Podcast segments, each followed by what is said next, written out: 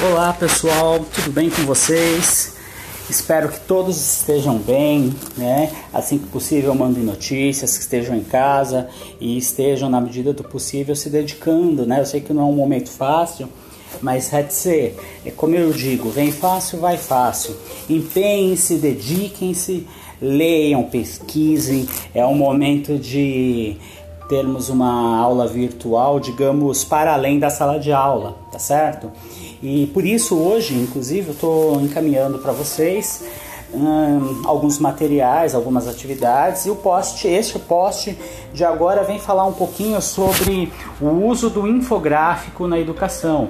Vocês perceberam que nas atividades sobre artigo de é, divulgação científica, vocês tinham textos é, que eram desenhados, né? Então você tinha lá o ciclo de vida do mosquito da dengue, depois dos sintomas da zika, da chikungunya, da dengue também. E aquilo é o que nós chamamos de infográfico. Pessoal, tá, encaminhei um material para vocês explicando o que, que é esse infográfico, tá? Para você ficar bem atento, como que vem as informações no infográfico, para que, que ele serve. E também mandei uma atividade relacionada ao uso do infográfico.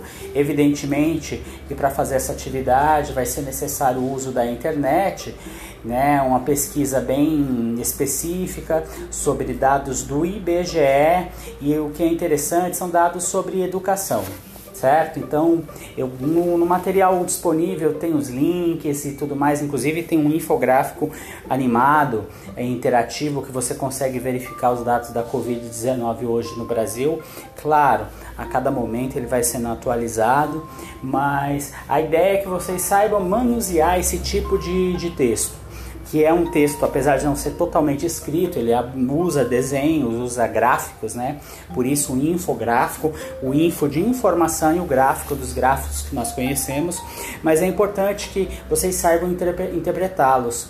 Então, é, mandei esse material e junto com o material uma atividade também, da qual vocês têm que responder, tá? Então, vou disponibilizar o material tanto em Word para quem quiser fazer o download e baixar na sua, no seu computador, no seu notebook.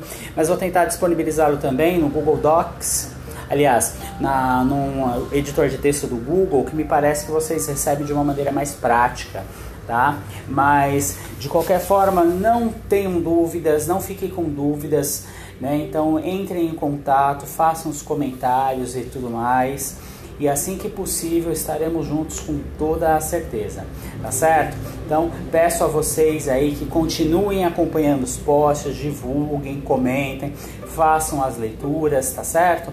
E assim que possível, né, entrem em contato, tirem suas dúvidas, façam seus comentários e em breve eu espero ter um espaço, uma espécie de fórum de discussão na nossa sala virtual para comentarmos como são as coisas, as dúvidas e, tudo mais que aparecerem aí como se fosse a nossa aula mesmo. Tá certo? Um grande abraço para vocês, espero que todos estejam bem. Qualquer coisa é só chamar.